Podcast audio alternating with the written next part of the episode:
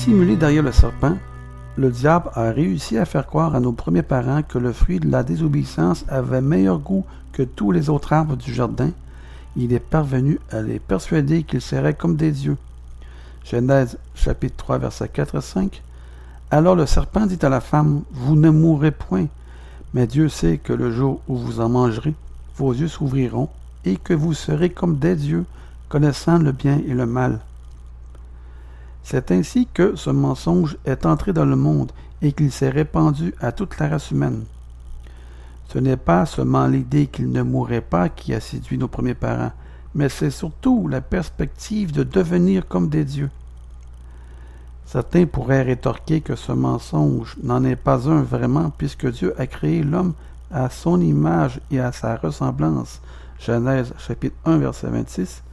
Puis Dieu dit, Faisons l'homme à notre image, selon notre ressemblance, et qu'il domine sur les poissons de la mer, sur les oiseaux du ciel, sur le bétail, sur toute la terre, et sur tous les reptiles qui rampent sur la terre. Cependant, si nous acceptons l'idée que l'homme a été fait à l'image de Dieu, il n'était pas nécessaire qu'il mange du fruit de l'arbre de la connaissance du bien ou du mal pour qu'il devienne comme un Dieu. Du point de vue de la Bible, il était déjà dans sa conception, un Dieu avec un petit dé. Le mensonge du diable a été de persuader l'homme qu'il n'avait pas besoin de se soumettre à Dieu et qu'il pouvait se passer de ses conseils il pouvait devenir l'égal de Dieu, rien qu'en mangeant du fruit défendu.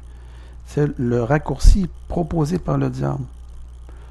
L'homme et la femme ont cru au mensonge du diable, et malheureusement aujourd'hui encore, ce mensonge continue de faire son chemin. Le diable a suscité dans le cœur de l'homme un, désir d'élévation et de grandeur. Et on ne peut que constater le produit de ce mensonge dans la vie quotidienne. Les gens veulent être adulés. Par tous les moyens, l'être humain essaie de se hisser au rang d'une divinité pour être adoré. Il essaie de se prouver qu'il est un être supérieur en accomplissant des miracles pour s'en persuader. Les, avancées technologiques, les progrès de la science, les exploits sportifs, les prouesses techniques et artistiques, la réussite professionnelle ou même les performances sexuelles l'homme se prend pour un Dieu avec un petit dé à travers tout ce qu'il fait et entreprend. Et il veut, être, reconnu comme tel, les Iron Man et compagnie. Mais ce n'est pas seulement de son vivant que l'homme désire que les projecteurs soient branchés sur lui. Il voudrait que son génie survive après sa mort afin d'être adoré outre-tombe.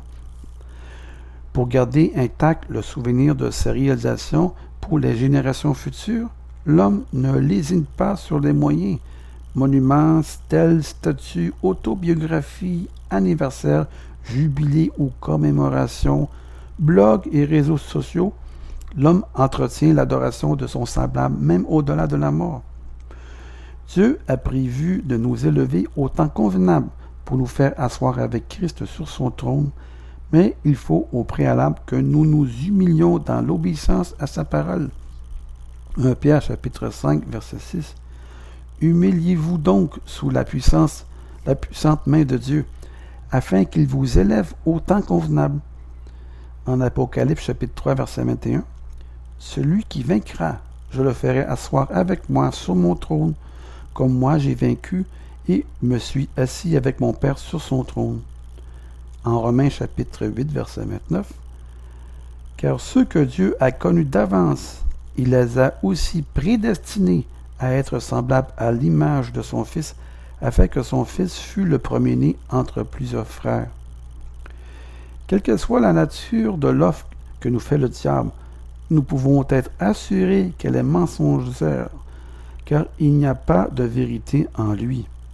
Jean chapitre 8, verset 44 le diable n'a point persisté dans la vérité, parce qu'il n'y a pas de vérité en lui.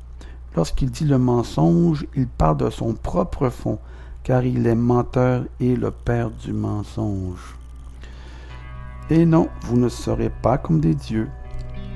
Alors, sur cette petite pensée, soyez tous bénis